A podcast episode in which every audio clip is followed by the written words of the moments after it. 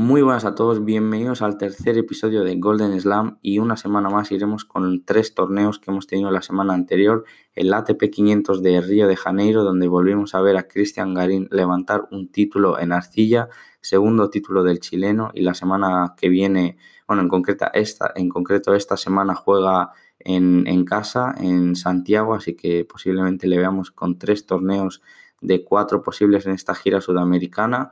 Eh, en ese torneo habrá muchos temas que tocar, como por ejemplo la actuación de Dominic Thiem, ya que para nada fue buena, además tuvo molestias físicas, y también un finalista nuevo a nivel ATP que fue Maguer, el italiano, y se generó un poco un debate, ¿no? Maguer después de este resultado, el mejor de su carrera obviamente, entrará eh, dentro del top 100, concretamente el número 75, y se ha puesto en, duda estos torneos, primero por el nivel que se está mostrando, porque por ejemplo en Santiago veremos un nivel muy pobre, y también por los resultados que estamos viendo que son bastante pobres, asistencia bastante mala, y ya digo, otros jugadores están poniendo entredicho que, por ejemplo, en un torneo así se repartan 500 puntos, mientras que ahora que se está jugando en, en pista dura, eh, se disputen otros torneos con, menor, eh, con menos puntos en juego, ¿no? Luego otro torneo, el ATP 250 de Marsella, donde vimos a Stefanos Tsitsipas, el griego, hacerse con su primer título en esta temporada. Hizo un par de declaraciones bastante polémicas o interesantes a la vez, que ya lo analizaremos. Hablaremos también de Daniel Medvedev, que está en un pozo. Eh, tanto por su confianza, que parece nula, como por su juego. Eh, volvemos a hablar una vez más de que ha perdido y en rondas muy tempranas del torneo. Y también hablaremos del, jugador que tenemos en portada, de Félix Auger Aliasim, que disputó el domingo su quinta final eh, en torneos ATP y ha conseguido un total de cero títulos y ha conseguido ganar un total de cero sets en las finales. Eh, la verdad es que, bueno, mm, tiene motivos para, para, esperanzarse de que en el futuro lo gane, pero llevar cinco finales seguidas perdidas, pues bueno, eh, seguramente también le generará eh, dudas y desconfianza en el futuro. ya digo, será uno de los temas que, mm, que, trataremos, ya que la semana de Auger pues ha llegado a la final, pero se pudo ir perfectamente el primer día. Y por último, acabaremos con el ATP 250 de Dilray Beach, donde vimos la baja de Nick Kyrgios, que defiende esta semana 500 eh, puntos en Acapulco. Y vimos al tenista local, a Rally Opelka, hacerse con el título. Así que hablaremos de todo esto a continuación.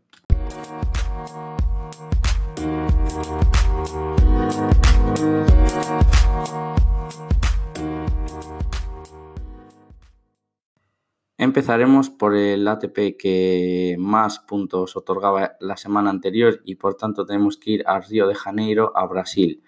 Eh, torneo que se disputaba, como he dicho anteriormente, sobre arcilla y creo que hay muchas cosas que comentar. Empezaremos por el número uno del torneo, Dominic Thiem, que tuvo primero un partido bastante a priori plácido contra un wildcard, contra Meligeni Rodríguez, no sé si ni siquiera lo estoy pronunciando bien, pero bueno, ya digo, Wilcard, eh, un jugador bastante joven, y donde se suponía que Dominic Thiem tenía que haber dominado y ganado muy fácil, se fue al tercer set. Ya en el tercero, pues bueno, el joven brasileño no aguantó la presión y el austriaco se acabó haciendo con la victoria. Pero durante ese partido ya vimos como que se estaba quejando, pidió oficio y le atendieron por algunas molestias que tenía en su rodilla. Eh, en, su partido siguiente contra Jaume Munar se hizo pues también en tres sets, 6-7, 6-3, 6-4.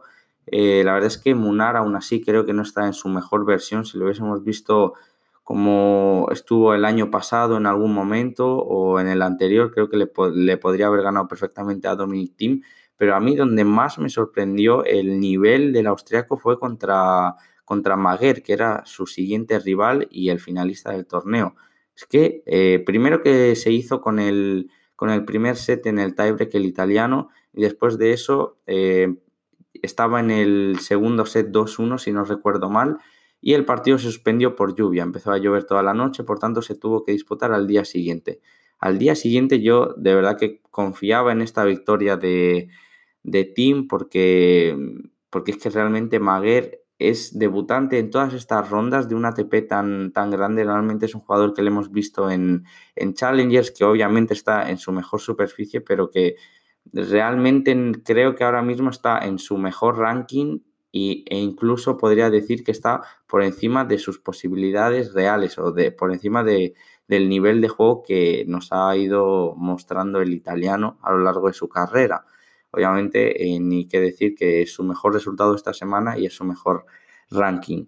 Así que, como digo, eh, al día siguiente estaba break y set arriba para Maguer, pero es que vimos a un team realmente sin ganas, eh, estaba en la pista intentando golpes todo el rato que muy arriesgado, sin ningún tipo de táctica. No sé, le vimos bastante desconcentrado y desganado. Eh, e incluso tuvo una oportunidad muy grande que fue cuando Maguer fue a sacar para el partido. Eh, se dejó el saque, tuvo dos breakpoints, si no recuerdo mal, team y lo empató a cinco. Por tanto, yo digo, bueno, esto será un punto de inflexión. Ahora el italiano, pues lo normal es que cuando desperdicies una oportunidad tan grande de cerrar el partido contra un top 3 eh, como es eh, Dominic Thiem actualmente, si no recuerdo mal, o bueno, lo será, o al menos eh, un triple finalista de Grand Slam, al final te puedes ir perfectamente del partido y estás jugando contra el segundo mejor jugador actualmente en tierra batida. Si quitas a Nadal, pues te queda que el mejor, al menos en mi opinión y también mucho, la opinión de otros, es Dominic Thiem. Y realmente en el siguiente saque lo que pasó es que Tim se comió un break a 15. No vemos a Tim ni quejándose, es que es como, ya digo, que le daba igual. Si esa actuación la hace Kyrgios, pues eh, todo el mundo lo habría sacado como noticia al día siguiente. Pero bueno, como con Dominic Tim esto no es una cosa que se suele dar y también se entiende que al final un, eh, un jugador top, pues al final en estos torneos quizás su implicación no es la máxima eh, también se mete este torneo un poco en su calendario, ya que después del cansancio que arrastró en el Australia Open, el venir aquí pues eh, le hacía cambiar de superficie cuando en marzo tenemos eh, dos torneos Master 1000 en Indian Wells, en Miami. Ya digo, creo que para su preparación mm, no le interesaba demasiado, pero al final ya estaba apuntado, tenía que ir, ya se borró de, la semana anterior en, Buenos Aires, si no recuerdo mal, eh, por molestias, pero aquí ya pues no tenía ningún tipo de lesión ni de molestias. Y en, general su versión fue bastante mala y a mí me, decepcionó bastante la imagen que dio en pista. Y bueno, el siguiente del que vamos a hablar, eh, que ya lo he mencionado anteriormente, es eh, Gianluca Maguer. entró desde la quali Primero ganó a Casper Ruth, el noruego que venía la semana anterior de hacerse con, su primer título en, su carrera. Vimos a un Casper pues eh, un tanto cansado, era normal, eh, no es un jugador que habitualmente esté jugando semana tras semana en rondas finales. Por tanto, bueno, se pudo ver, fue al final también un partido muy disputado. Maguer se hizo con el partido por un resultado de 7-6, 7-5 por tanto un marcador bastante igualado. Eh, su siguiente rival pues era Joao Domínguez, también de la cual y por tanto otro rival pues bueno que a priori puedes decir bueno mm, pues le ha favorecido el cuadro a Maguer, además se ha hecho con una victoria importante contra Casper Ruth, luego un jugador de quali pues eh, está bastante bien y luego ya vimos ya digo el partido de Dominic Team que no voy a no me voy a repetir pero si el austraco hubiese estado a un 25 o a un 30% eh, o solo con, no tener la idea en la cabeza de querer seguir del, torneo, podría haber ganado perfectamente, incluso habiendo estado set y break arriba, porque ya digo, el 5-5 eh, del segundo set podría haber sido perfectamente un punto de inflexión. Aún así, Maguel lo cerró 7-6, 7-5, no desperdició pues, una oportunidad más de cerrar el partido.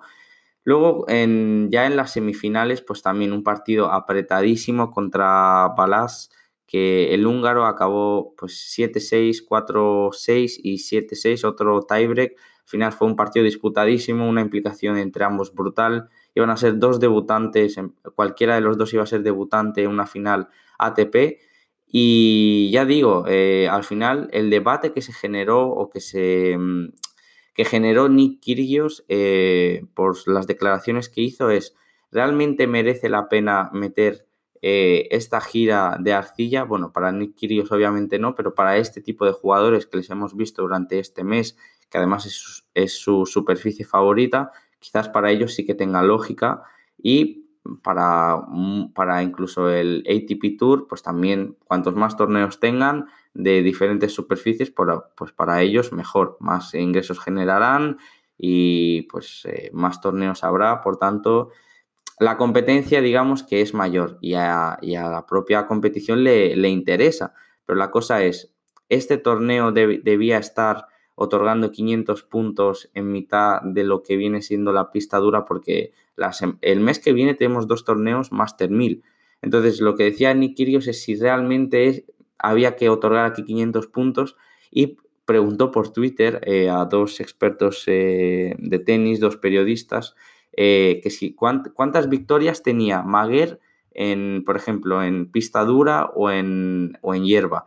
Y realmente creo que dijeron que no tenía ni una. Y va a estar número 75. Obviamente este número 75 pues va a aprovechar todas las qualis, eh, meterse en todos los Grand Slam. En fin, va, va a aprovecharse al máximo como haría cualquier otro jugador. Pero lo normal es mm, verle alejado del top 100 eh, el año que viene porque ya digo, su nivel no, no creo que sea el más apropiado. Además tenía un, ranking mejor que Tiafo, que Popirin y que algún otro jugador que leí por ahí. Y obviamente mm, Maguer no es mejor que ninguno de estos que, he nombrado. Y bueno, ya digo, un poco de polémica, ¿no? Por ver que Maguer suma 250 puntos. Eh, al final, unas semifinales de un ATP 500 que se te queda entre Balás, el húngaro, y Maguer, pues hombre, mm, para mí es más acorde a un Challenger, si me lo dices, que a un, a un ATP 500. Pero bueno, el torneo se dio así, el nivel, digamos que no fue el mejor y los jugadores con más nombre, pues al final no ganaron, ¿no? Si hubiésemos tenido una final entre Dominic Thiem y, y Christian Garín, pues al final nadie hubiese dicho nada, pero vemos a un team muy poco implicado, así que pues se generó ese debate. Pasaremos de tema, al final hablaremos de Christian Garín, eh, hablando de uno de los debuts más interesantes a nivel ATP de un español que fue Carlos Alcaraz. El joven de 16 años debutó en primera ronda contra Albert Ramos Viñolas y acabó ganándole eh, Carlitos, como le llaman en su escuela. Y, mm, y nada, como digo, es bastante interesante este resultado. Lo que vimos en pista fue brutal. No quiero explayarme mucho aquí porque mm, porque realmente ya, ya lo he dicho al principio, traeré una entrevista el miércoles donde, donde hablaremos en, profundidad de, Carlos con, una persona que entiende mucho de estas jóvenes promesas. Eh, le haré preguntas ¿no? para que, que nos metamos de fondo en, lo bueno, la promesa que es eh, Alcaraz, pero también tocaremos otros temas como la presión que puede estar sintiendo un al final un chico de 16 años que, está mm, entrando en torneos ATP, que ya está ganando mucho dinero, que además hay mucha presión con él, porque los jugadores que tenemos en españoles, tanto Nadal, Verdasco, Feliciano López, quizás Carreño no, pero Ferrer que se retiró, Bautista, son ya bastante veteranos. Lo que se necesita es un cambio generacional y las esperanzas están puestas en Carlos Alcaraz, pero ya digo, tiene 16 años. Hemos tenido otros casos como el de Boluda, eh, donde creo que tuvo un año donde tuvo solo una derrota a nivel Challenger y al final pues ahora mismo está eh, jugando a nivel Challenger y no ha tenido casi actuaciones buenas a nivel ATP. Todo por la presión, ¿no? Por las expectativas de ser el siguiente Nadal. Pero como digo, esto ya lo trataremos el miércoles en un podcast en profundidad dedicado a jóvenes promesas y en concreto a, Carlos Alcaraz. Al final Alcaraz pasó en la primera ronda y en, la, en octavos de final perdió en un partido muy disputado contra Coria, eh, el jugador argentino que pasó de la quali. Y ya por aquí nos metemos en otro partido que también fue un poco next gen, aunque sean más desconocidos, entre eh, Dadidovic Fokina y Seiboz Will, el brasileño que tuvo aquí una wildcard también muy joven y hay muchas esperanzas puestas en él, ya que en, en Arcilla, pues a nivel challenge está consiguiendo muy buenos resultados y ya dejaron muestras de calidad ambos dos. Entonces, en el partido tuvimos más polémica que realmente buen juego, ya que el primer set sí que vimos que la calidad de ambos, o sea, pero vimos a dos jugadores sin mucha experiencia y como muy nerviosos, muy picados. Al final, cuanto más veterano eres, depende de cada jugador, pero estas cosas no suelen pasar, ¿no? Vimos a Dadidovic que le hizo un saque por abajo al brasileño, al final todo el público le empezó a pitar, ese saque por abajo pues no le entró, él respondía al público, eh, luego en el segundo set con 5-5 volvió a hacerle un saque por abajo cuando, el, cuando Seiboz no estaba preparado. Ahí se encararon los dos, fue el árbitro a separar. Además, el árbitro, si ya de por sí los dos jugadores eran jóvenes, el árbitro, yo le he visto pocas veces en torneos ATP, era un eh, árbitro brasileño, si no recuerdo mal, pero mm, se le, se le, vio bastante verde, no controló esos momentos, no controló al público, entonces el partido se le fue se le fue de las manos y ya digo, los dos jugadores estaban muy picados entre sí. Se lo acabó llevando el brasileño eh, de manera bastante eh, de sorpresa, quiero decir, porque Dadidovic tenía el partido bastante controlado, o sea, tenía, iba set arriba, en el tiebreak también lo pudo cerrar, incluso lo pudo cerrar antes, pero bueno, eh, con, con, ese 5-5 se dejó un break, por tanto perdió. El brasileño en la siguiente ronda perdió contra Borna Choric, que el croata sí que hay que hablar de él, de que ya comenté en, los episodios anteriores de Golden Slam que era un tenista que venía aquí para ganar puntos, pero sobre todo, aunque fuesen torneos pequeños, para ganar confianza, porque es lo que le faltaba al croata. Tuvo un debut que para mí no era nada fácil contra Londero, es verdad que Londero venía tocado por lo que le pasó en Córdoba la semana anterior en esas semifinales contra Casper Ruth, pero podría haber ganado a Choric ya que es un jugador, el argentino en tierra batida, que es muy peligroso. Aún así, el resultado fue muy parejo, se lo llevó Borna Choric por 7-6, 7-5. Siguiente ronda contra el brasileño Seiboth Will, que ya hemos hablado de él. También se lo acabó llevando en tres sets Borna Choric en otro tiebreak. Y bueno, estos son los momentos que necesitaba Borna, ¿no? Esa confianza en momentos tensos, el, jugar bien, incluso aunque no sea la superficie que mejor se le dé, eh, porque es un jugador que se adapta mucho mejor en superficies más rápidas, aunque por, lo completo que es en, en, superficies lentas también juega bien, como hemos visto esta semana.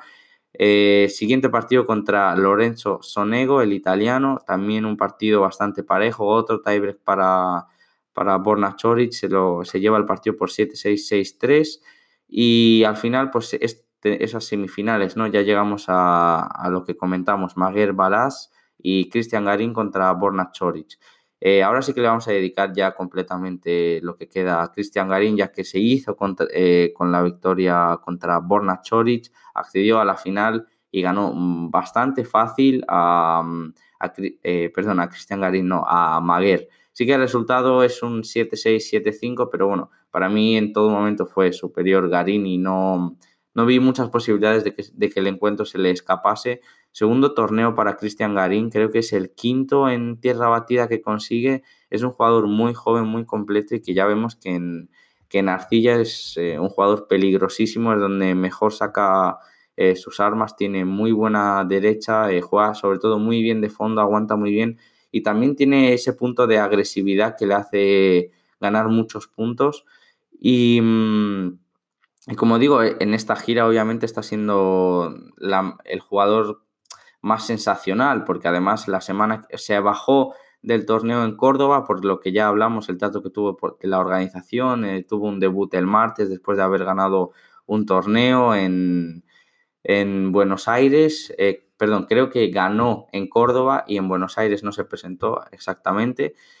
Por tanto, ya digo, eh, dos torneos ha disputado, los ha ganado los dos y esta semana juega en, Santiago, en casa, en Chile y tendrá todo el apoyo del público el torneo también eh, lo podemos relacionar con lo que he hablado antes de, del nivel de estos torneos. El nivel en Santiago es malísimo. Se han bajado muchísimos jugadores, como por ejemplo Borna Choric, Dominic Thiem tampoco va. Eh, si ya había poco nivel por estos jugadores que, que, les interesaba jugar en arcilla, si encima se borran los cabezas de series, es que se queda prácticamente en un challenge. Ya hablaremos de ello el lunes que viene, pero de verdad que, que el nivel a priori de lo que hemos visto del cuadro es bastante pobre, así que seguramente ah, seguirá la polémica de si estos torneos pintan mucho y junto a Pune, pues quizás sea de los torneos que menos nivel veamos eh, en este año, ¿no? Porque lo de Pune también fue horroroso.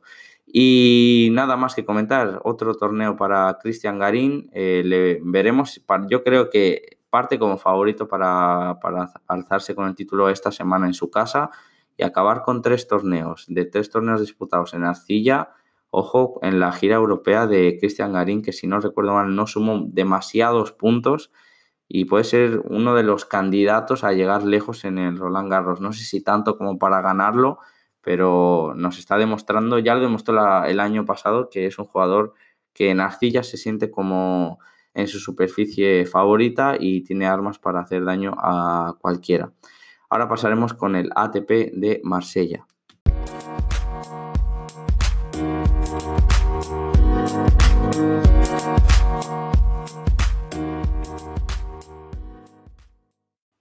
Y aquí en Marsella empezaremos también hablando, como hicimos en Río de Janeiro, del número uno del torneo. No es la primera vez que hablamos de él en estas semanas, el ruso Danil Medvedev. No me voy a repetir, pero es que nos vuelve a dejar una derrota más eh, sensaciones malísimas. Pudo perder contra Sinner, eh, ya que empezó set abajo, perdió, si no recuerdo mal, 6-1, aunque luego consiguió remontarlo con un 6-1-6-2. Pensábamos que era un punto de inflexión en su juego, en su confianza, pero no, es que en el siguiente partido contra Gilles Simón, el resultado fue de 6-4, 6-0. Es que se llevó un rosco en el último set Medvedev. Leímos como bastante frío, bastante fuera de, de lo que es su juego habitualmente. No es que esté jugando en, aunque bueno, en Arcilla también le vimos mm, resultados muy buenos el año pasado, en alguna final como por ejemplo en el Conde de Godó, em, que perdió contra Tim, ahora que lo recuerdo, pero como digo, es que está jugando en superficies que normalmente le hemos visto buenos resultados. En fin, eh, a ver si recupera pronto su confianza porque es un gran jugador pero a este nivel, pues eh, si llega así, que queda muchísimo eh, después de Wimbledon, tiene, o sea, es que puede pegar un bajonazo increíble en el ranking porque ahí es que defiende, o sea, eh, final en el US Open y varios torneos donde hizo final y ganó el título. Pero bueno, por aquí, pues a lo mejor se está relajando o, le veremos mejor en, los Master 1000, ¿no? Al final tampoco hay que preocuparse tanto porque hablamos de torneos más pequeños. Lo máximo que ha disputado este mes que sí que ha perdido, pues es un ATP 500, esto era un ATP 250. Quizás, ya digo, en Miami, en Indian Wells, le, veremos mucho mejor, o por lo menos yo eso espero. Pero el partido contra Gilles Simón, pues eh, le dejó muchísimas, muchísimas dudas. Después, bueno, eh, pasamos para hablando de Gilles Simón, el, veterano francés que hizo esas eh, semifinales contra Auger Aliasim y poco que decir, ¿no? O sea, tuvo un cuadro relativamente asequible porque primero jugó contra una, un jugador de Wilcard, contra Mayotte, después Kachanov, que era el rival como más difícil, perdió contra Bedén, por tanto eh, el partido que tuvimos fue Simón Bedén, también le ganó Simón, contra Medvedev, que se suponía que podía ser una derrota o ver a Medvedev en, ya en unas semifinales. Pues ya lo he contado, 6-4, 6-0 y contra Auger Aliasim, pues ya aquí fue un partido bastante mm, parejo porque se decidió por un, al final por un tiebreak en el segundo set y el primero acabó por 7-5. Y ahora pasaremos a hablar del canadiense, ¿no? De, de Auger Aliasim. La verdad es que preocupa bastante. Mm, hay dos maneras de enfocarlo, ¿no? Eh, vuelve a hacer una final. Para mí, tiene muchas dudas en su juego, más, o sea, los resultados que ha conseguido en los últimos dos torneos, tanto en Rotterdam como aquí, son mejores de lo que nos ha mostrado en pista, pero, hombre, es preocupante llegar a cinco finales, por mucho que tenga 19 años, son cinco finales y las cinco ha perdido. Pero dices, bueno, en alguna en el tercer set, mala suerte, tal, no, es que no ha ganado ni un set que todas las finales que ha perdido, las cinco, eh, las ha perdido por 2-0. Es decir, en las finales va eh, un 10 sets perdidos de 10 jugados. No sé, los datos son bastante preocupantes. En el partido contra Chichipas en esta final, pues no hubo color, ¿no? 6-3, 6-4 para el griego, bastante fácil, sin generarle peligro. yo realmente no me sorprendo por esta final porque Aliasim se pudo ir el primer día contra Travaglia, salvó un punto de partido en el segundo tiebreak y, y se pudo ir ahí perfectamente. Luego jugó contra Herbert y acabó el partido también en un tiebreak en el tercer set. Por tanto, eran dos partidos con, que, ahí le, le, aporta mucha confianza, mucho tiempo en pista, eh, no sé, esas sensaciones positivas de, de, sacar los momentos con más tensión, ¿no? Porque acabar eh, salvando un match point y en el siguiente partido lo acabas ganando en un tiebreak apretadísimo, pues obviamente te da confianza por mucho que te vaya desgastando físicamente eh, su siguiente partido era contra Gerasimov, que digamos que era mucho más fácil ganarle que, por ejemplo, a Herbert, que era el que tuvo en octavos de final. Pero no sé, preocupa, ¿no? Un poco sus actuaciones en las finales. Eh, no sé si se le puede crear algo psicológico, ¿no? Como una barrera de, no poder ganar una final. Sí que lo hizo a nivel Challenger, pero a nivel ATP no. Y ya digo, hay dos maneras de enfocarlo. Una esta de pensar que, bueno, que es un loser o que cuando llegan esos momentos finales se viene abajo, pero también recordemos que tienen 19 años y no sé si esas declaraciones las ha hecho él, pero las leí en, en Twitter, por tanto de la cuenta no me fío mucho de si son reales o no, pero decía eso, ¿no? Que, que él tenía que estar contento porque aunque haya eh, perdido en en cinco finales, con 19 años haber llegado a cinco finales de ATP es un gran resultado y a lo mejor en tres años pues ya estaba en el, en el top 5 asentado. Pero bueno, ya veremos, ¿no? Eh, lo que está claro es que Auger necesita ganar una final y quizás ganar una final le va a consolar más que pensar que con 19 años ha llegado a cinco finales ATP, que eso obviamente está muy bien, pero lo que importa aquí es ganar eh, como dicen, de, del subcampeón nadie se acuerda, por tanto, eh, y lo que quiere Auger Aliasim es ganar. Siguiente del que vamos a hablar, el ruso Alexander Bablik, que le vimos llegar a cuartos de final. Primero se ganó a Fuxovic, a Benoit Paire y a Denis Shapovalov. Cuando Bublik quiere, o sea que ese es el, es el tema con él, cuándo va a querer y cuándo no, cuando Bublik quiere, juega muy bien al saque. Él mismo lo dijo que cuando él está bien al saque, las probabilidades de ganar son mucho mayores, porque sobre todo en superficies tan duras, eh, tan duras, no, tan rápidas, eh, su saque es que literalmente vuela, lo gana con muchísima facilidad. Y luego tiene golpes mágicos, ¿no? Tiene mucha calidad, pero es demasiado irregular. Aquí le funcionó muy bien el saque tanto con Fuxovic como con Benoit Paire, que Benoit Paire aquí parecía que al jugar en casa su implicación iba a ser mayor, o al menos eso vimos en su primer partido contra Barrer. Y, mm, y puedo comentar, ¿no? Contra Chitsipas, Bublik jugó algo peor y también hay que decir que el nivel del griego durante toda la semana ha sido muy bueno. Pero algo que quiero destacar yo y es eh, un poco como de las declaraciones que hizo eh, durante la semana o la semana, no, esta semana, el lunes lo hizo, y es que él jugaba al tenis porque es su trabajo, pero que si no ganase dinero de esto lo hubiese dejado hace mucho. O más que si no ganase dinero, porque al final es lógico, quiero decir que si no, no es su pasión, lo hace como trabajo. Y al final es eh, interesante, ¿no? Y sobre todo en estas declaraciones ya las hemos visto a Nick Kyrgios, que no es casualidad, es uno de los referentes de ruso Bublik. Ya lo, ya lo ha dicho en muchas entrevistas, que se fija en él y que le gusta mucho que le admira muchísimo, pero bueno, sigue un poco esa, esa filosofía, ¿no? De que al final esto es su trabajo y que algo de pasión habrá, ¿no? A todos los jugadores les gusta ganar y cuando sienten el apoyo del público y todo eso, eh, la implicación es mayor, pero al final, pues eh, no te puedes fiar de eh, mucho de jugadores que dicen que este es su trabajo en, en, primeras rondas, porque a lo mejor la implicación en ese torneo es prácticamente nula y lo único que le interesa es cobrar el cheque, que es al final, pues es lo que conlleva un trabajo, ¿no? Tener una remuneración por lo que haces. Y eh, siguiente mmm, jugador que, del que vamos a hablar, pues bueno, va a ser ya del, del, ganador del torneo. Me salto algunos, como por ejemplo Hurkax, que perdió contra Vasek Pospisil, pero bueno, aquí todos se han ido al camino de Chichipas. El cuadro de Chichipas para mí no era nada fácil. Sí que en primera ronda, el número 2 se pasaba directamente. Eh, jugó contra Imer, el sueco, que yo eh, confiaba en Imer o al menos que le hiciese más daño, porque vimos, estas semanas lo que vimos es a un Chichipas entre muy quemado consigo mismo y con muy poca confianza, pero es que dominó a, todos sus rivales, a Imer le ganó 6-1, 6-3, con Pospisil el primer set sí que estuvo más apretado, pero aún así consiguió hacerle break al final, 7-5, 6-3.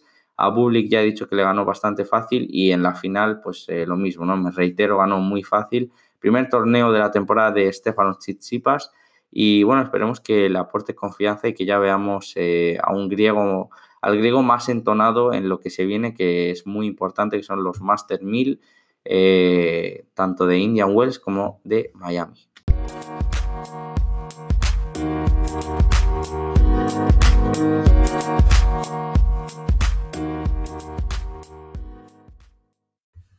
Y para concluir, acabaremos con el ATP 250 de Delray Beach. Eh, ya sabéis que normalmente me suelo centrar a lo largo de la semana en dos torneos y uno lo abandono un poco más eh, o no me centro tanto en él, ya sea por horarios como me ha pasado aquí, como por lo interesante que sea. Para mí este torneo, pues bueno, el nivel... Si os decía que en Río no era muy bueno, aquí el nivel... Veíamos muy buenos nombres, pero quizás no en su mejor momento de forma. Empezaremos por uno de los partidos que sí que estuve ojeando, que fue el Tommy Paul contra Tiafo. Comentar que Tommy Paul eh, jugó contra el Lucky Loser Galán, el colombiano, porque Nick se dio de baja, mm, ya lo he dicho, pero defiende 500 puntos en Acapulco, ganó el, año anterior a Rafael Nadal, estaba dudando si era el año anterior o hace dos, así que quizás prefirió jugar em, en Acapulco que en Delray Beach acusó unas molestias en la muñeca, pero no sé, le habría venido bien, aunque sea probarse en pista, ya que le veremos sin, haber jugado previamente eh, desde el Australia Open. Pero bueno, como iba diciendo, Tommy Paul contra Tiafo, partido muy duro. Eh, se lo llevó más por lo mental Tiafo, son dos grandes amigos, se vio en el saludo final.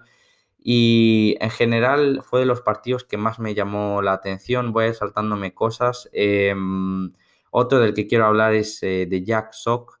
Jack Sock que no ganaba un partido desde 2018.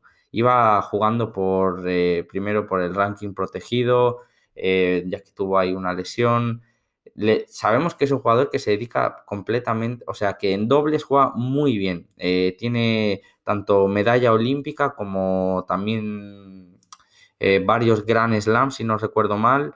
Y es un jugador que juega muy bien en dobles. Lo que pasa es que en individuales prometía muchísimo, pero a sus 28 años se estaba quedando en nada, hundido en el ranking. Es que no ganaba ni a nivel challenger, pero bueno, al final estos torneos locales, eh, hace dos o tres años, Jack Sock era top 20, top 30, era una de las mayores sensaciones de Estados Unidos. Parecía que iba a ser como ese jugador que iba a liderar al, team eh, USA, pero ya digo, se ha quedado en nada, ah, pero ese nombre, por lo que hizo hace pocos años, pues eh, le otorga que los jugadores, eh, los torneos les interese darle una wildcard. Le vimos totalmente con el apoyo del público y se hizo con el, con el partido contra Radu Albot. Al final acabó, primero que acabó reventado físicamente y luego lo acusó en su siguiente partido contra Steve Johnson, que se fue al tercer set pero también vimos a, un Sok bastante emocionado que acabó llorando después del partido. Hablamos de una primera ronda en un 250, ¿no? Para que acabes llorando significa mucho. Él mismo decía que si seguía a este ritmo iba a dejar de jugar este deporte, ya que le, estaba mm, cogiendo tirria, ¿no? porque es normal que odies algo si es que no, no ganas. Al final, si acabas perdiendo todo el rato, es lo más normal que, que te replantees muchas cosas, como hizo Jack Sock veremos su futuro, ¿no? Un partido al final le hará sumar puntos, pero puede tirarse un año rascando estas wildcards, sobre todo en la gira americana, pero no sé si le va a servir para mantenerse ahí porque tiene 27 años. O sea, no puedes estar mm, hasta los 30 y pico pidiendo estas wildcards si no ganas ni siquiera a nivel challenger. Eh, ya digo, luego perdió contra Steve Johnson. Siguiente jugador del que voy a hablar es de Milos Raonic, que sí que le vimos ya por fin en unas rondas finales. Eh, ganó a Seppi bastante fácil, a Steve también, a Johnson también. Un cuadro muy asequible, ya lo estáis viendo por, el nombre. Al final perdió en esas semifinales contra Rally Opelka en un partido disputadísimo. Eh, empezó Raonic ganando el primer set, 6-4 pero luego perdió en el tiebreak, un tiebreak muy disputado y al final el último set No me esperaba esa versión de Opelka, pero es que al final vive de esos saques. En la final contra Nishioka hizo como 18 aces o algo así, eh, rozando los 20 aces por partido. Por tanto, poco puedes hacer eh, con algo en contra de eso porque es un tío de dos metros con un saque potentísimo en una pista dura, ¿no? Vimos a un eh, Nishioka que de medir 1,60 creo que es su estatura contra un Opelga que es 2,20, pues bueno, perdió en la final, pero en un partido también disputadísimo, acusó muchas molestias físicas en el último set, ya que es un jugador que no acostumbra a llegar a estas rondas finales, tuvo una primera ronda muy difícil contra Milman, luego contra Noah Rubin le ganó muy fácil, pero contra Nakashima, que acabaremos hablando de él, ya que me parece muy interesante hablar del joven Nakashima de 18 años, estadounidense, pero de origen japonés. Así que bueno, podría ser como un duelo nacional, aunque digo eh, entre Nishioka y Nakashima, aunque Nakashima eh, ya digo que está nacionalizado y aquí llegó con una wildcard.